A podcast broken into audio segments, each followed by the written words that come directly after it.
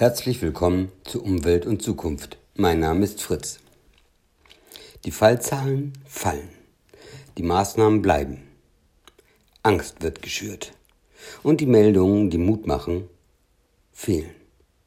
Die einzigen positiven Meldungen kommen aus der Natur. Die Belastung der Umwelt sinken rasant. Aber was mich stark beeinträchtigt, ist die Geschichte mit der Angst. Die einen haben große Angst und verhalten sich wie das Kaninchen vor der Schlange im Glauben, alles richtig zu machen. Die anderen haben ebenso Angst, aber glauben nicht alles und stellen Fragen. Aber was ist dazwischen? Wo ist der Diskurs? Warum sprechen wir nicht miteinander, vernünftig? In beiden Lagern tummeln sich Freaks, wie schon immer.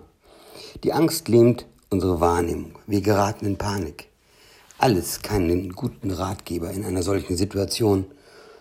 Und eigentlich möchten wir alle die alte Zeit zurück. Mit Kino, Konzerten, weinen, lachen, ausflippen, Freunde treffen und in den Arm nehmen und genommen werden. Liebe Mitmenschen, lasst uns zuerst an unsere Kinder denken. Wie groß mag der Schock bei diesen jungen Menschen sein? Wir müssen den jungen Menschen Mut machen die älteren Menschen wieder aus der Isolation holen und endlich aufeinander zugehen. Bis bald, euer Fritz. Und zum Schluss noch ein Tipp.